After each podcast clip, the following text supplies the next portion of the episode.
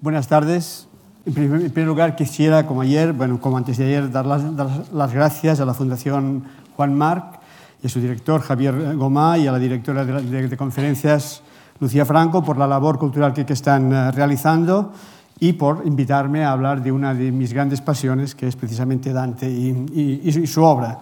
Quisiera además decir que esta pasión es, compartida por muchos ciudadanos, madrileños, el, el, otro día había, y espero que hoy, que hoy también, un colectivo de, de, ciudadanos que se reúne de vez en cuando, dos veces al, a, al mes, para hablar y discutir uh, sobre, sobre, Dante y, uh, y, si no, y, y, además porque en la Universidad Complutense de, de Madrid el profesor Carlos López Cortezo creó ya hace muchos años el seminario de Dantología y la Sociedad Complutense de Dantología, eh, dentro de, de, la cual han salido cosas extraordinarias, por, como por ejemplo la, eh, esta revista, Tenzone, y eh, dirigida actualmente por Juan eh, Varela Portas y por Rosario Escrimiere, que, que, nos honra con su presencia aquí, y una colección de, de libros dedicada eh, exclusivamente a las canciones de, de, Dante y además este grupo junto con eh, los dantistas de, Barcelona van a sacar dentro de muy poco eh, las canciones de, Dante en bilingüe para Cal. O sea que, en fin, eh, eso eran unas informaciones para, que no, para decir que no estamos solos. eh, bien, entonces eh, déjeme abrir esta, esta conferencia preguntándoles, ¿es Dante un poeta moderno? ¿Es la comedia un poema moderno? La respuesta podría ya estar implícita en el mismo texto de la, de la, comedia, porque Dante, como decíamos ya el, el, otro día, se considera un, moderno, un poeta uh, moderno, construye, lleva implícito un nuevo mensaje, una nueva poesía, una nueva visión del mundo, un nuevo viaje.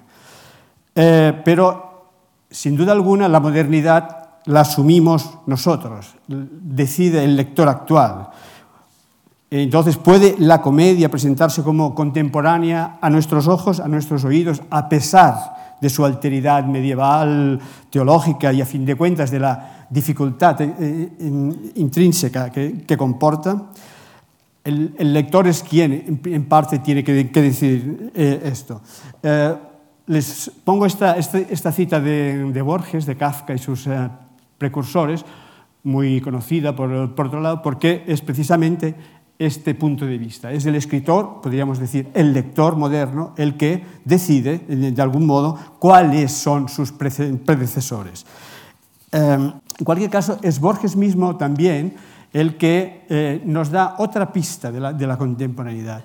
Dice en, eh, en siete eh, en Siete Noches, en el primer el capítulo de, de, de, Siete Noches, que empezó a leer la, la comedia en, en, en, italiano junto al texto en, en, inglés, mientras iba de su casa a la biblioteca en la, la cual uh, trabajaba.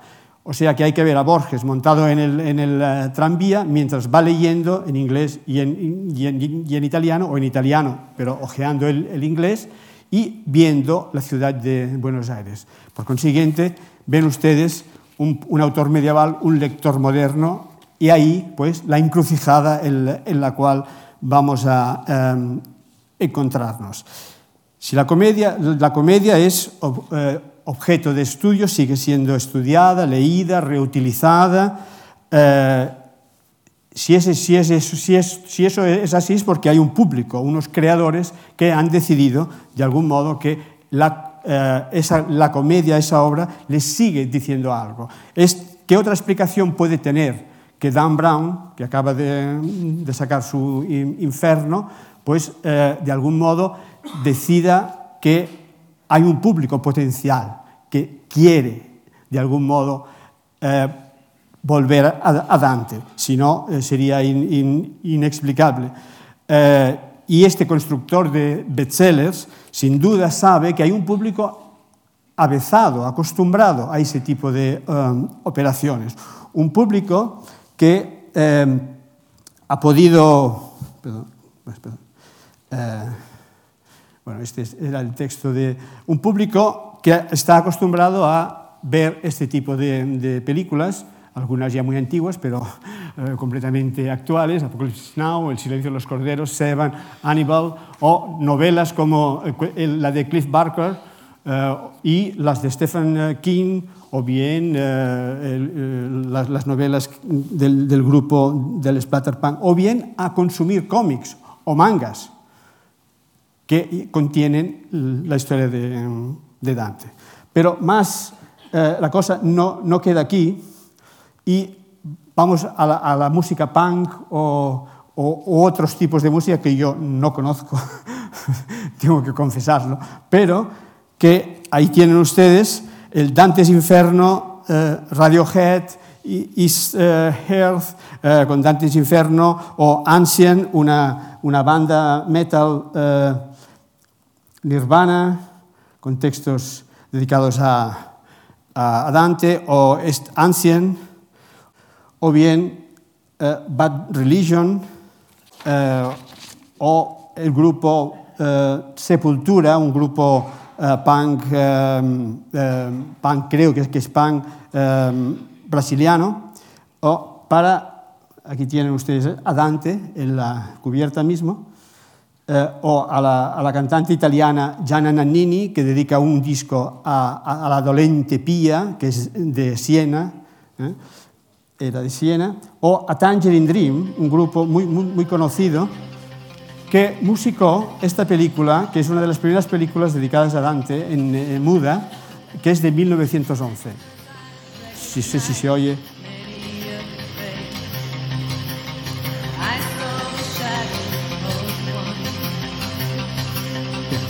Es solo un, un momento, no, no, no quería que vieran toda la, la película. Bien, entonces, eh, ¿qué oyen nuestros oídos o ven nuestros ojos eh, en Dante eh, desde el romanticismo que lo redescubrió para que sigamos yendo a él una y otra vez? Un espejo, eh, límite nunca más alcanzado por nuestra im, im, imaginación, al que como un depósito de, figuras y gestos acudimos como quien va a un supermercado, Ana María Chiavacci dice que Dante será legible hasta que su modo de entender la realidad del hombre siga vigente en la cultura occidental y, por otro lado, hasta que su lenguaje poético tenga la fuerza, la juventud eh, para comunicarlo.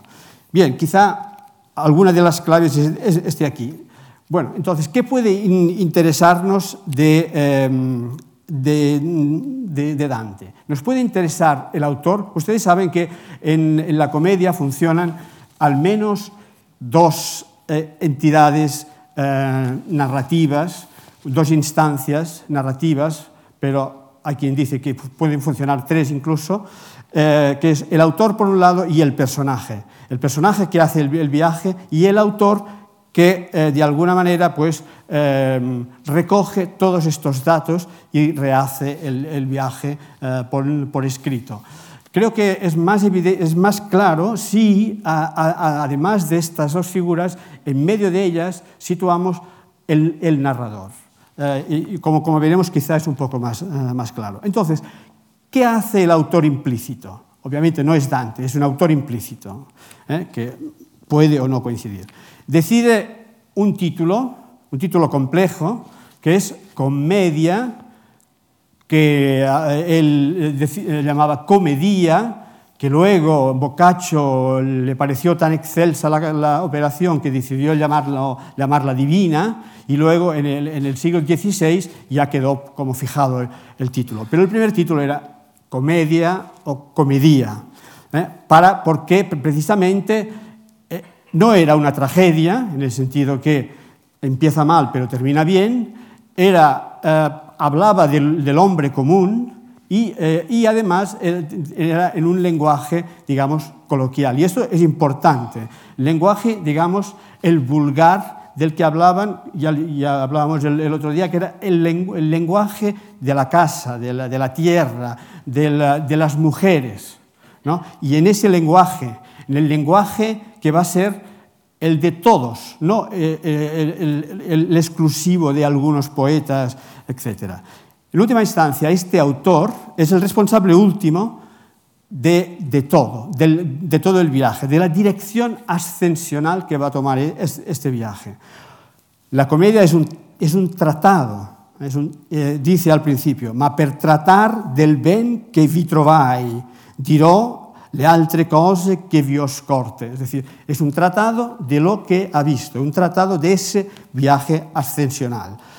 El, este autor es, es responsable de la coherencia interna del mundo ficcional, es el creador de la estructura simbólica, simbólico-numérica, basada en el 3 y en, y en, y en, y en el 10, eh, el terceto, las tres cánticas, el terceto encadenado de endecasílabos, las tres cánticas, el simbolismo trinitario que hay uh, en, la, base, que afecta también en negativo al mal, por ejemplo, las tres bestias con que eh, Dante se encuentra al, al principio de la, de la comedia los, nuevos, los, nueve círculos del infierno, las siete cornisas del purgatorio, más dos cantos, los nueve cielos del paraíso, más el empirio, que hacen diez, y los cien cantos, diez por diez. ¿eh? Todo eso lo, configura este autor. Dante, como sabe, sabéis, quien ha metido un poco, quien ha, leído, eh, se ha informado un poquitín, es un geómetra. Tiene una, de hecho, la, estructura que tiene la exposición de Paul Klee podría también aplicarse a, Dante. ¿eh? Ritmo, eh, en fin, eh, estructura, arquitectura, color, son, cosas que podríamos aplicar también a Dante. Dante es, un geómetra y se, pinta como tal en Paraíso 23, 33. Perdón. Aquí tenemos la cosmología en, este viaje funcionan muy, fuertemente las coordenadas alto, bajo, horizontal, vertical. Ordenan el poema y a, los habitantes que, viven en él. Un solo ejemplo, la diferencia esencial entre Ulises y, el viaje de Ulises y el viaje de Dante. El viaje de Ulises es horizontal, es sobre el mar y se estalla, eh, o sea, termina los, al, pie del, del purgatorio donde eh, muere Ulises, eh, naufraga. ¿eh? Un naufragio en, en, plena, en, plena, regla. El de Dante es vertical y termina en la gloria y luego vuelve para contarlo. en fin, es responsable de la cosmología del, del inframundo. Este, el infierno es un embudo, cuya boca grande está eh, a los pies de, debajo de, Jerusalén y termina en el centro de, la tierra. Es el, enorme agujero que creó Lucifer al caer, ¿no? como la caída de, lo, de los ángeles malvados. La montaña del purgatorio se, se, se creó precisamente a partir de, los restos de la tierra que desplazó esta, esta caída y entonces se, formó el, eh, el, purgatorio. Al purgatorio ascienden Virgilio y Dante a, partir de un, de un túnel eh, al cual llegan a este, eh, que luego van a encontrar el, el jardín edénico. El paraíso, en cambio, obedece a las reglas, este es el purgatorio, y este es el paraíso. En realidad, a las reglas de, de Ptolomeo. En realidad es muy complejo eh, digamos, representar el purgatorio. Todas las representaciones son de este tipo. Hay un libro que publicó Ciruela, magnífico, que se llama La mirada de, Beatriz, de Papapiavici, es un físico rumeno, muy importante creo, en, en, en uh, Rumanía, que acaba, digamos, haciendo un teorema cuántico para, para, para contar cómo se engarza Dios con, el, con, con, los cielos y con el mundo. Yo no me atrevo ni a, ni, vamos, ni a, ni a reproducirles el, el, nombre, o sea que, eh, porque eh, lo, lo, leí con mucho gusto, pero al final no entendía nada. Eh, no soy físico, es teoría, es decir, física cuántica pura. Pero vamos, parece ser, explica sea que este dibujo no funciona, esto está claro, ¿eh? porque este Dios que está ahí tiene que comprender y ser comprendido. En fin, dejémoslo aquí. Eh, este autor es responsable de la visión y de la ficción. Es responsable además del mecanismo de las condenas y de las salvaciones. El contrapaso, los pecados eh, capitales. Es además, digamos, eh, es un autor que hace gala que se ha preparado, y ya lo hemos visto, intensamente con lecturas filosóficas para enfrentarse a, ese tema. Es un autor que ha escogido los incontables recursos lingüísticos que a nosotros nos, abruman y nos entusiasman eh, muchísimas veces. Es, es, es, el autor que ha decidido que haya unas guías, eh, unas, unos personajes que le guíen a, a, a, Dante personaje, Virgilio, Beatriz, Bernardo de, de, de Clairvaux, y otros doctos que ilustran eh, el, el, itinerario al, al, personaje. En fin, es un autor universal que es expresión del, del alma humana eh, y que quiere, eh, digamos, explorar esta mm, realidad so, sobrehumana. Es un autor que es además un escriba dei, un, un, escribano de, Dios. ¿eh? Hace lo que dice concretamente lo que Dios le dicta. Eh, no está ahí eh, por él solo para hacer de poeta, sino que simplemente pone negro sobre blanco. ¿Y qué pone? Pone negro sobre blanco la verdad efectiva de ese viaje que ha leído finalmente en el volumen que encontrará al final del, del paraíso, que es estos versos fabulosos, nel suo profondo vidi che si interna, legato con amore in un volume ciò che per l'universo si squaderna. ¿Eh? Es decir, eh, ya, ya, lo tiene aquí la, la, la, traducción. En este volumen está escrito todo y él simplemente casi se limita a reproducirlo. Él, este autor implícito garantiza precisamente el sentido alegórico del, de, de, este, de, este, poema, el sello de la verdad poética. Es quien, es, quien se hace cargo de esta nueva visión, totalizadora de, la historia. Y la poesía es precisamente, tiene que ser la poesía y no la filosofía o, la teología, porque es la poesía la que puede expresar ese ligamen, esa relación, pero vamos, legen, ¿eh? legen es, el ligamen entre tierra y cielo, perdición y salvación. Y la lengua vernácula y no el latín es porque quien hay que salvar es a todos y no a un grupo de, mm, sabios. Eh, la alegoría, eh, que es, fin, no nos, no nos podemos ni, siquiera vamos, entrar en el, en, en el tema, pero vamos, en, en cualquier caso es un, eh, significa un centro de un sistema de relaciones que asocia paganismo y, cristianismo eh, y, establece puentes entre formas artísticas y, religiosas eh, lo más dispares. Eh, y es una alegoría que se establece no predeterminada, no es una la alegoría predeterminada, sino que se establece en el punto concreto en el cual se, se, encuentra. En cualquier caso, es una figura retórica de síntesis, de ese sincretismo que aúna uh, cosas dispares, antinómicas, antinómicas eh, lo divino y lo, humano, en fin. Es la, alegoría un, modelo precisamente que celebra esa pluralidad, la humanidad y Dios, la, la, historia y la eternidad. eternidad. En ese sentido es importante también que eh, Dante coloca el poema bajo el impulso mismo de Dios.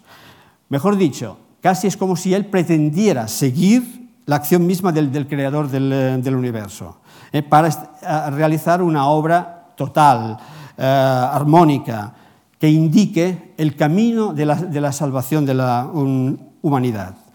Ello exige un lector despierto, ¿eh? no puede ser cualquier lector. ¿Eh?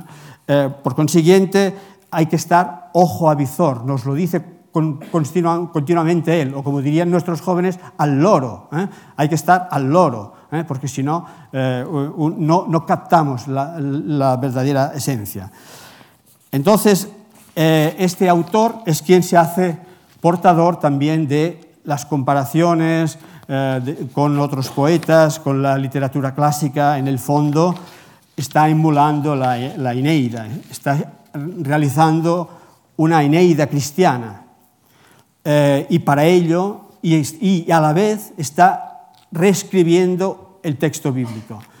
Eh, para ello, obviamente, para esta operación, pide ayuda a, quien puede. ¿no? Eh, y, es, y, es, el autor implícito el que pide ayuda pues, a las musas, a los dioses, para llevar a, a término esta, um, esta operación. Pero podríamos preguntarnos si este, si este es el aspecto que nos interesa más. Uh, no, no contestemos. ¿eh?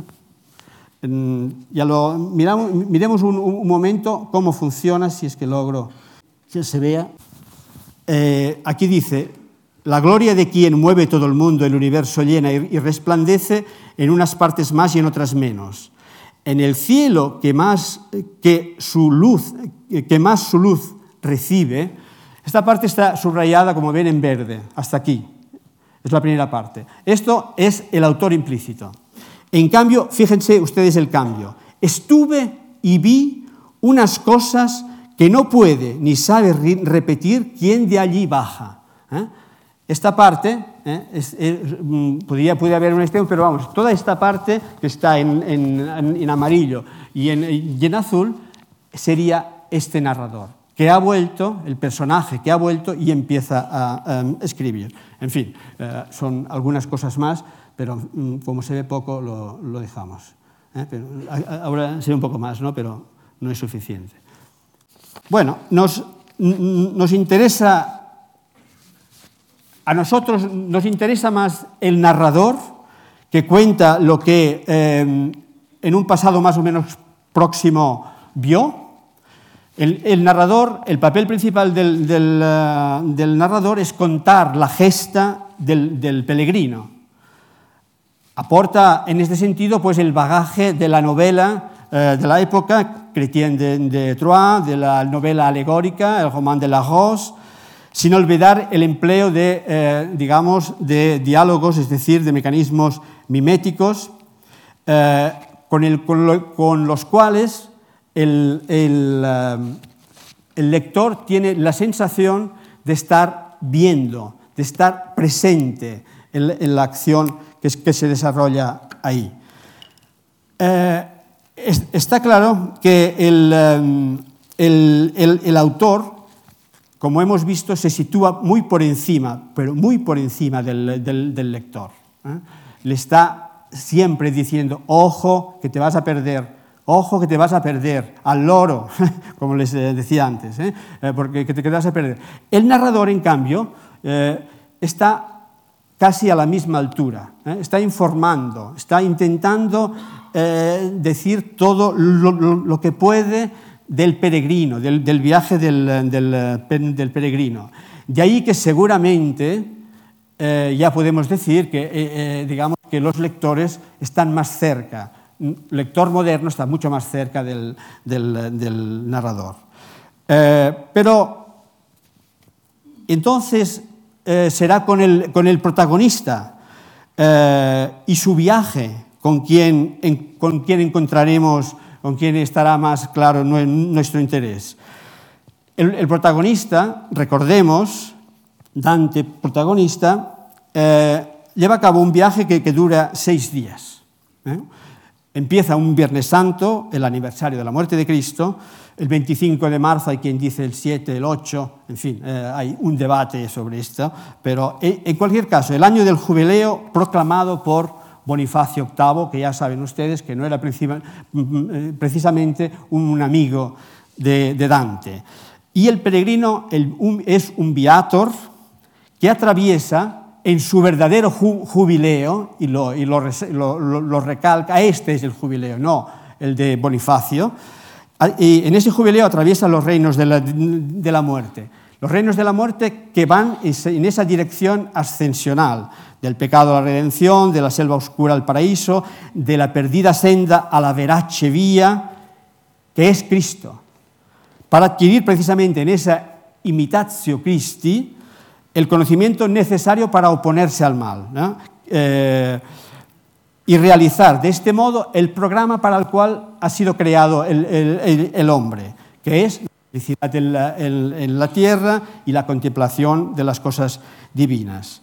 Dios lo ha escogido.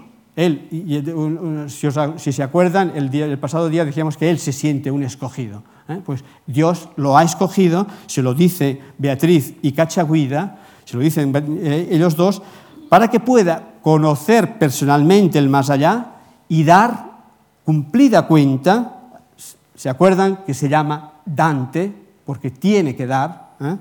Eh, de lo que allí ha visto. Pero ojo, este es un viaje que nos lo avisa constantemente Dante, es doloroso, cansado, lleno de subidas y, bajadas, éxtasis y desmayos, para finalmente poder ser capax dei, ¿eh? capaces pues de entrar en ese misterio divino.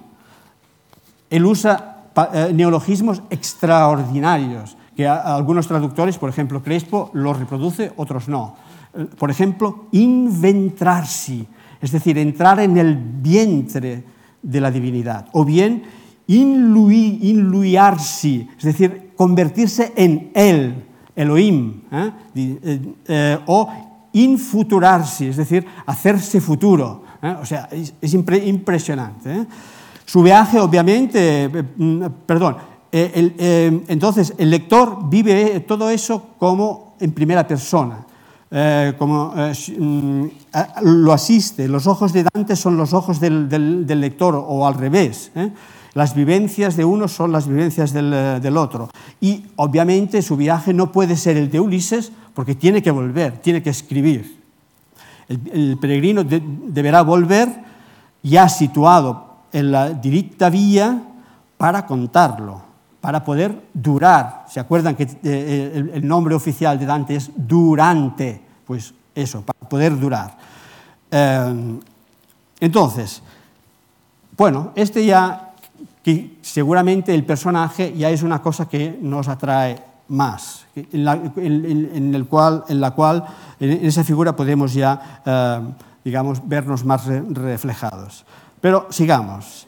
¿Serán los personajes eh, la fuente de mayor interés para nosotros, los personajes que, encuentran? Recordemos, son personajes increíbles, hay muchísimos.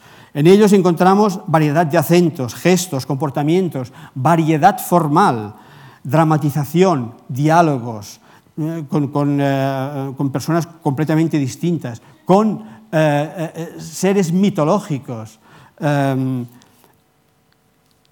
Se les ve en su condición histórica, en su significado alegórico, cuya función es precisamente la de revelar ese verdadero estado de las almas después de la muerte es decir, su significado escatológico.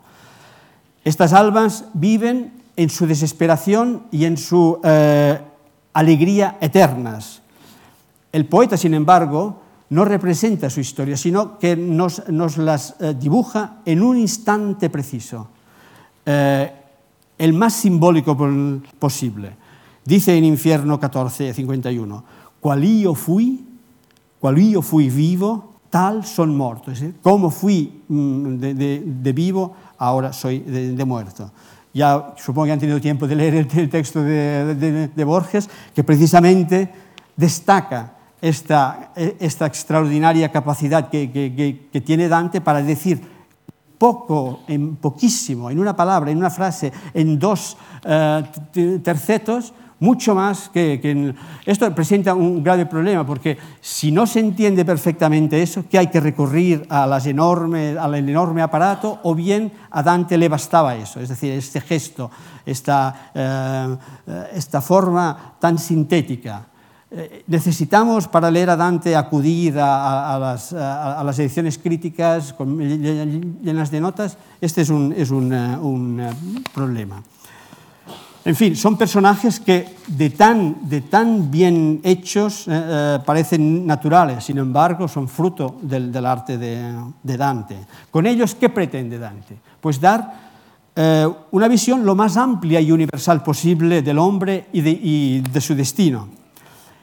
En realidad estamos ante un gran teatro de la, de la, memoria, está toda su memoria ahí, toda su memoria vital, ya el otro día decíamos, guerras, eh, eh, eh, eh, digamos, enfrentamientos, eh, luchas, eh, pequeñas historias, está toda su memoria literaria, artística, bíblica, personal, política, está la memoria de la entera humanidad, antigua y moderna.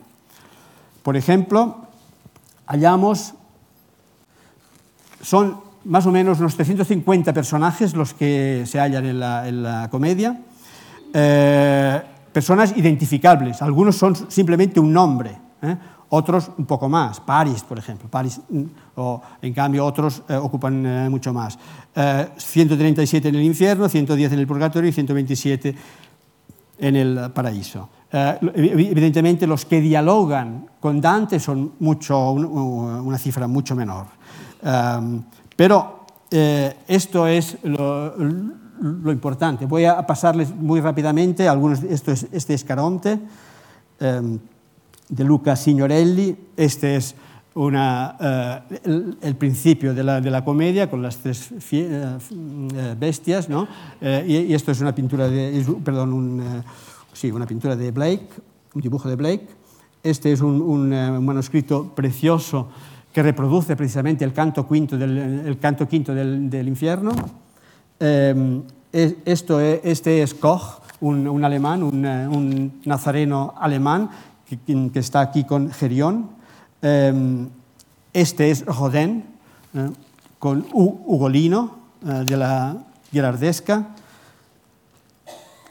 Eh, bueno, creo que había otro, pero quizás no lo he ligado. Bueno, había, estaba Dalí, pero no lo he ligado. Bueno.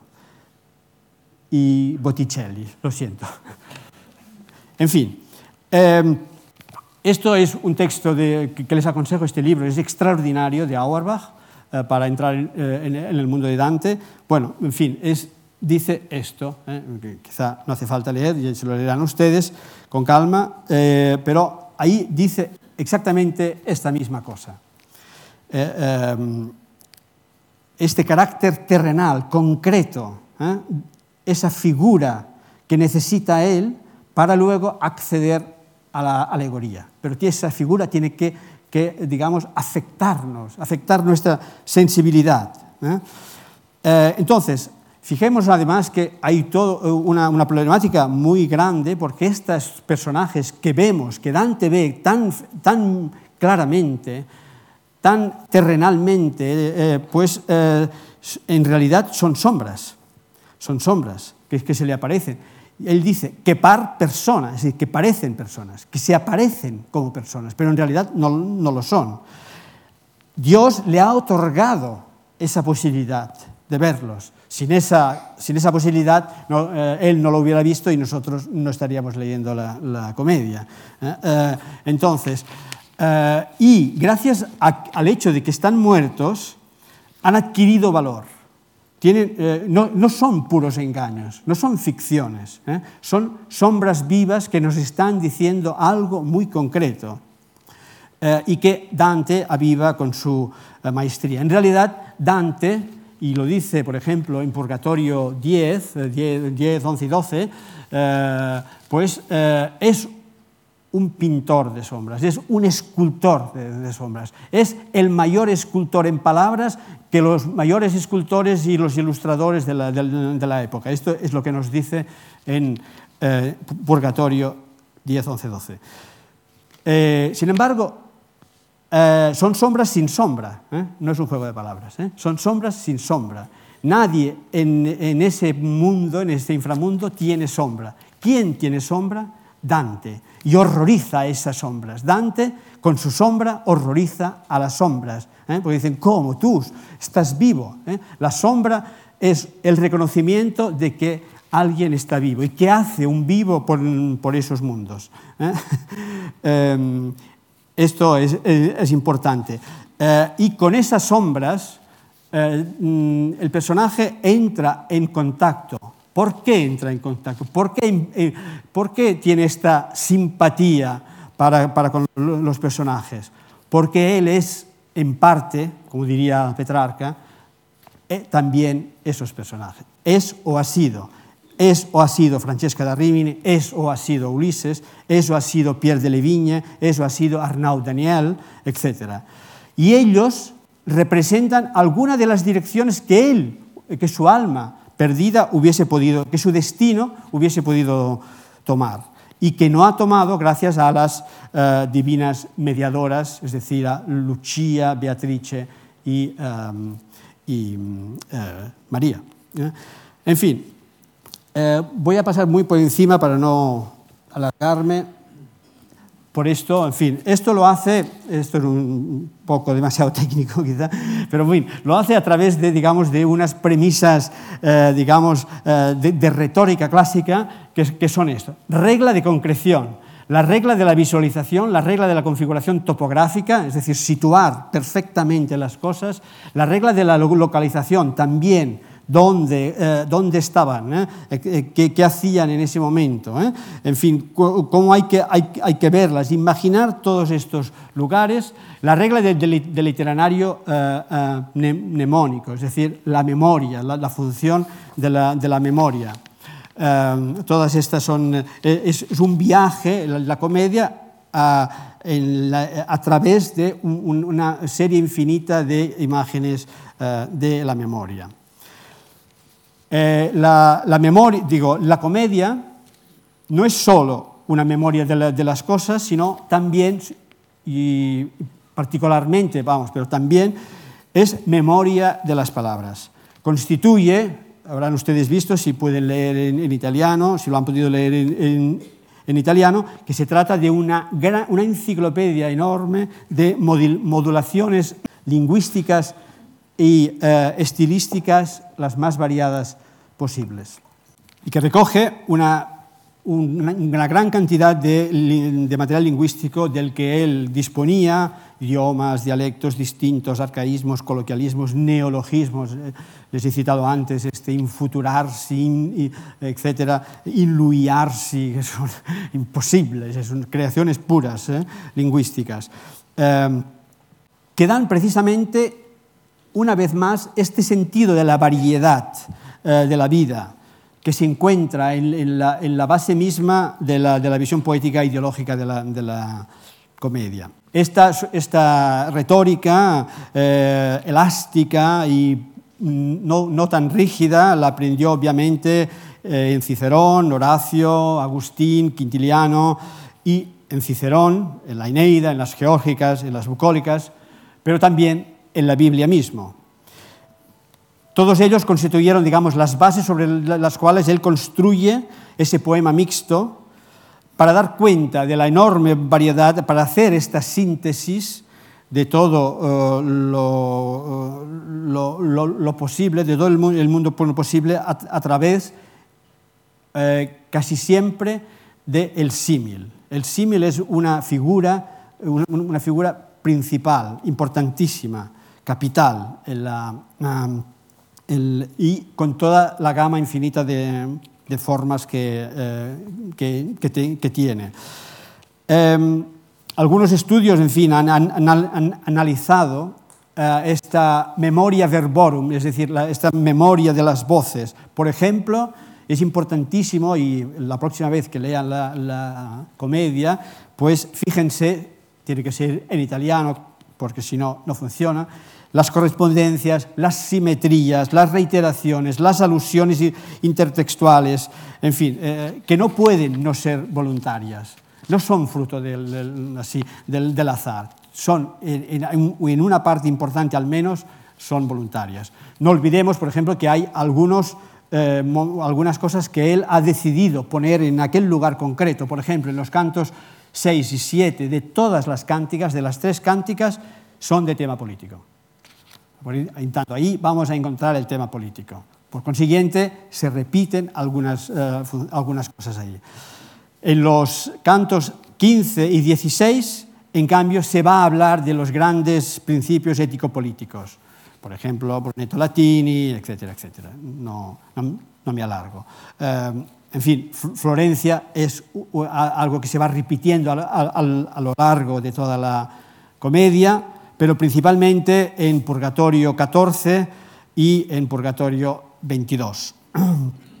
eh, en fin, eh, por ejemplo, es interesantísimo desde ese sentido la contraposición entre Dante y Cavalcanti, su gran, amigo, pero también su gran problema, eh, que encontramos al padre, pero vamos, también citado Guido Cavalcanti, y Ulises. ¿Eh? Son, digamos, a, distintos eh, niveles los antagonistas, eh, mm, por decir algo. es más, parece como si, digamos, el mundo que está dibujando Dante es, es en radical contraposición al mundo cavalcantiano y al mundo de, de Ulises, del Ulises de la Odisea. Recordemos que no es el Ulises de la Odisea que conocemos hoy, es un, es un Ulises que no vuelve, ¿eh? es el Ulises del Nostos. Quizá es de la última parte de la, de la Odisea, eso ya, ¿eh? es decir, el que, el que muere a los pies del, del purgatorio. ¿eh? no, no le importa a Dante qué ha hecho en casa, Troya, nada, no le, no, le, no le interesa para nada, le interesa solo el gesto último de llegar al mundo desconocido horizontalmente. Eso, sin la gracia, ¿eh? digamos, por medios racionales. Esa racionalidad sin gracia es lo que aquí está atacando Dante eh, fuertemente. Eh, bueno, dejémoslo esto. lo que se trata es que está claro que Dante se presenta y cree que es un poeta de una potencia inaudita, inaugura otro, otro viaje eh, inédito, completamente inédito, completamente distinto a lo que había podido ser antes eh, o, antes o en, su mismo tiempo. Eh, para superar el límite que Dios ha puesto al, conocimiento, ya no vale pasar, por ejemplo, por el, estrecho de, de, Gibraltar y saltarse el tabú eh, que significaba esto. No, los instrumentos antiguos ya no valen. Es decir, ya no sirve para nada la picholeta barca, eh, la pequeña barca eh, que atribuye, digamos, a estos aventureros, sino eh, lo, que, eh, lo, que falta, eh, lo eh, es la ardita prora. Y, y, ni tampoco la fiamma antica referido a, Ulises sino la antica fiamma, Beatriz. ¿eh? Fijaros, ¿eh? con este cambio del, adjetivo, ni el folle vollo de Ulises, ¿eh? el, el, el, vuelo loco de, Ulises, que hace la barca, que, se convierte, que saca los remos y se convierten en, alas antes de, naufragar, sino el alto volo. El alto volo. Fijaros, es importantísimo el hecho de que volo y volo estén dialogando a una distancia enorme, canto 26, final del, del, del paraíso. Como podríamos también de decir, pues el amor torto, ¿eh? el mar del amor torto, es decir, del amor desviado, que, que en cambio es, está en contradicción o en, en oposición al amor diritto, que Dante teoriza en Purgatorio 17. Bien, eh, todo ello obviamente comporta un aprendizaje enorme eh, en el que está eh, metido el, protagonista, intentando salvarse precisamente del naufragio que le amenaza constantemente. Hay un, unos versos de Purgatorio 1, 130-136, en el que precisamente habla de este peligro. Es más, la comedia podría ser leída enteramente como, en función de esa metáfora tan bonita eh, que eh, esta acuñación tan, bonita de Blumenberg que es naufragio con espectador. Eh, Dante, el Dante que escribe, el Dante narrador y sobre todo el, el autor, es un Dante, es un espectador del naufragio de los demás. ¿eh? Este es, o sea, eh, es una cosa tremenda, pero, pero es así. Entonces es desde esa posición que puede mostrar, o vosotros que en una barquichuela deseosos de ir seguís milenio, aquí es donde avisa que, ojo, que la cosa se está complicando mucho y que si no quieren naufragar, ¿eh? tienen que seguirle muy atentamente, tienen que hacer un gran, un, gran esfuerzo. ¿eh? Estos son los que le van siguiendo, ya, ya no hablemos de los que ni siquiera eh, han, han, llegado aquí, pero los que han llegado hasta aquí. Tienen que seguir haciendo un, esfuerzo tremendo para no naufragar, ¿eh? para, porque si no van a quedarse pues, en, nada. ¿eh? Eh, bien, el, protagonista, es hasta aquí el, protagonista. Pero hay una, cosa que, vamos, que tendría que, quiero eh, decir, que es em, que a lo mejor uno de los grandes, digamos, momentos en los que nos encontramos eh, con la comedia, como con un texto contemporáneo, es la dialéctica deseo-libertad, que eh, quizá es eso que atrae eh, nuestra atención. El deseo y la, libertad son dos componentes esenciales del alma humana. Eh, el deseo es un impulso natural, el convivio está lleno de... Está, una parte del, convivio, el libro cuarto, analiza muy puntualmente lo que significa el deseo. El, deseo inicialmente no es bueno ni malo, ¿eh? Lo dice Hannah Arendt en su, en su estudio sobre eh, San Agustín. ¿eh? No es bueno ni, ni malo. en función del objeto puede ser cupiditas, es decir, un deseo erótico, o bien caritas, es decir, un, un deseo espiritual. Y si es cierto que, como decía Aristóteles, pues todo, todo hombre desea el bien, es decir, el, deseo moralmente bueno no puede ser sino el que impulsa y acompaña la obtención de ese fin. Y pernicioso o malo, el que se opone a, ese, fin o bien tarda en alcanzarlo, no pone la suficiente, la suficiente fuerza para alcanzarlo. Em, de ello, obviamente, se debatió muchísimo en la Edad Media y en concreto en el libro que, les decía del eh, convivio, Dante se entretiene mucho a eh, distinguir, a establecer la, diferencia entre el deseo de saber y el deseo de riquezas. Y la, diferencia estriba en el hecho de que este último no colma nunca lo que promete. Es ese deseo infinito de, Leopardi, ya que se trata precisamente de eso, de de un deseo infinito es la base psicológica de la avaricia. ¿eh? Se llega a un punto y se tiene que ir más allá, más allá, más allá, siempre más, mm, más allá. El deseo de, saber, en cambio, eh, llega a la perfección, porque cada grado que alcanza es perfecto en sí mismo. Para Dante, sin embargo, a pesar de que esto es así, el, ser humano es un peregrino que va por una senda que nunca ha transcurrido, ha, recorrido, y va, obviamente con los, ojos, con los, ojos, puestos al sumo bien, pero la inexperiencia eh, le hace equivocarse, ya que identifica erróneamente los objetos bellos o placenteros que, que encuentra por, el mundo como si, fuesen, como, si fuese ya el objetivo final, como si ya hubiese eh, llegado. Y es en, base a eso que eh, Cavalcanti dice, y otros averroístas, que el deseo amoroso eh, impide cualquier eh, racionalidad, cualquier em, actividad racional del, alma y por consiguiente el llegar a la, contemplación. pero para Dante, al contrario de, Cavalcanti, el amor lo mueve todo. Un amor que le hace mover a él mismo de la selva oscura en la, cual se, encontraba hasta llegar al, paraíso en el que resuena ese verso, l'amor che muove il sole e le altre stelle, ¿no? que el amor que mueve el sol y las otras estrellas. Uh, Dante se mueve gracias al amor de tres mujeres, ¿eh? María, Beatriz y Lucía.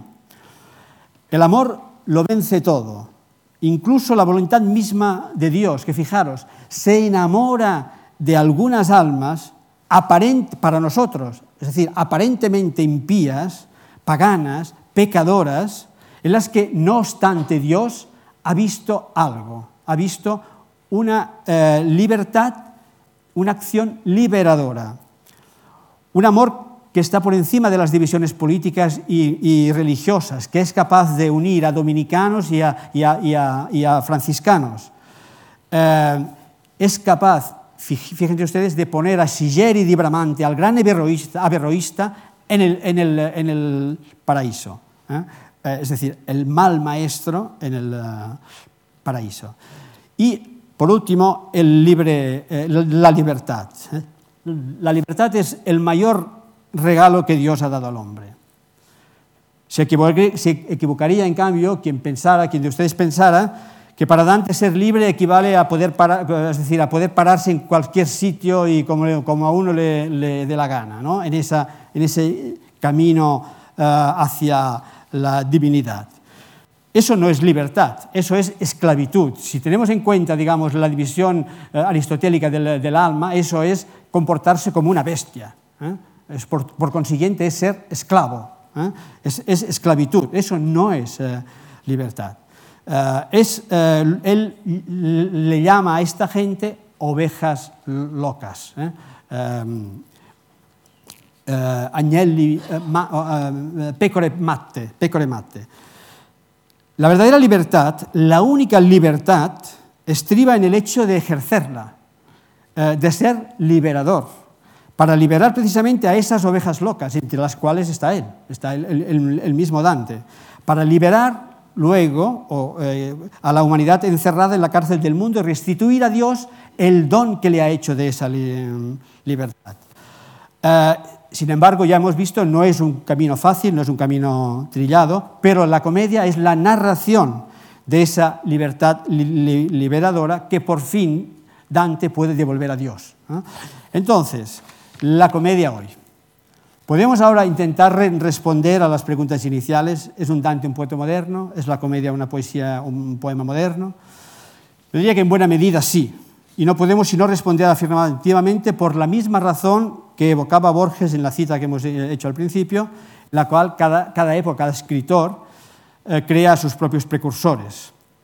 Desde los románticos, nosotros tenemos en el horizonte eh, Dante. ¿eh? Antes quizá no, pero desde los románticos tenemos, eh, eh, y con Eliot se ha, redoblado y con muchos otros poetas y pintores y escultores y músicos, Tchaikovsky, en fin, muchísimos. Es una alteridad que sigue, que sigue hablándonos, que sigue hablando incluso a aquellos que, contrariamente a lo que hubiera deseado Dante, no entienden gran parte del pensamiento, aquellos a, los que él hubiera tachado de ovejas locas. Es cierto que tal vez no entendamos completamente los discursos del autor implícito, que lo usemos a despropósito y que ni siquiera nos preocupe mucho la salvación eterna. Sin embargo, estas son las cosas que yo creo eh, que nos, eh, por las cuales releemos, vamos a Dante. ¿Qué decir de las relaciones entre libertad y responsabilidad individual y entre libertad y deseo? ¿Qué decir de su, de su viaje visión al corazón de tiniebla ¿eh? o, a la, o, a la, tiniebla misma, ¿eh? Eh, de las dudas y zozobras del, del protagonista, de las almas vivas entalladas en palabras esculpidas, de la plasticidad increíble de los escenarios y los encuentros, de la síntesis perfecta de historia y trascendencia de los no pocos momentos de delicadez, como subraya eh, eh, Borges, y horror, delicadez y horror, de la música de sus palabras y versos. Es evidente que nuestra contemporaneidad, eh, a pesar de los usos gratuitos y a veces completamente locos o sino obscenos eh, de, de, de su mundo, aunque no es poco sintomático de nuestro mundo, haya en esa obra espacio para re reconocerse, quizá eh, y desgraciadamente sobre todo en sus horrores. ¿Recordáis las palabras de Kurtz en El corazón de tiniebla de, de Conrad o en, su vertiente cinematográfica de Coppola, Apocalipsis Now? Horror, horror. ¿eh? Um, y menos en las dichas o alegrías. A pesar de que puede haber, a pesar de que puede haber dicha en, en, el, en, en el, corazón del, del, del horror. Lo sabía bien Primo Levi. ¿no? Primo Levi, el autor de Si esto es un hombre, texto en el que cuenta su vida eh, transcurrida en el campo de exterminio de Auschwitz, lo sabía bien porque en uno de esos límites extremos eh, de eso que llamamos, que, que llamamos vida humana, antes de convertirse en bestialidad pura, en que los nazis habían transformado a una parte importante de la, humanidad, en ese preciso instante los ojos de Levi brillan de, de, alegría, porque aún puede recordar unos versos de Dante, los que pronuncia precisamente Ulises en el canto 26 del infierno, en que eh, recuerda a su población, a su población, a su tripulación, que nati non foste per viver come bruti, ma per seguir virtude e conoscenza. Es decir, no, no habéis nacido para vivir como salvajes, sino para seguir virtud y conocimiento. Si Dante y la comedia no son contemporáneos, es porque aún nos ayudan a escudriñar las tinieblas y las luces de nuestras almas. En, esos, en eso pocos le ganan. Gracias.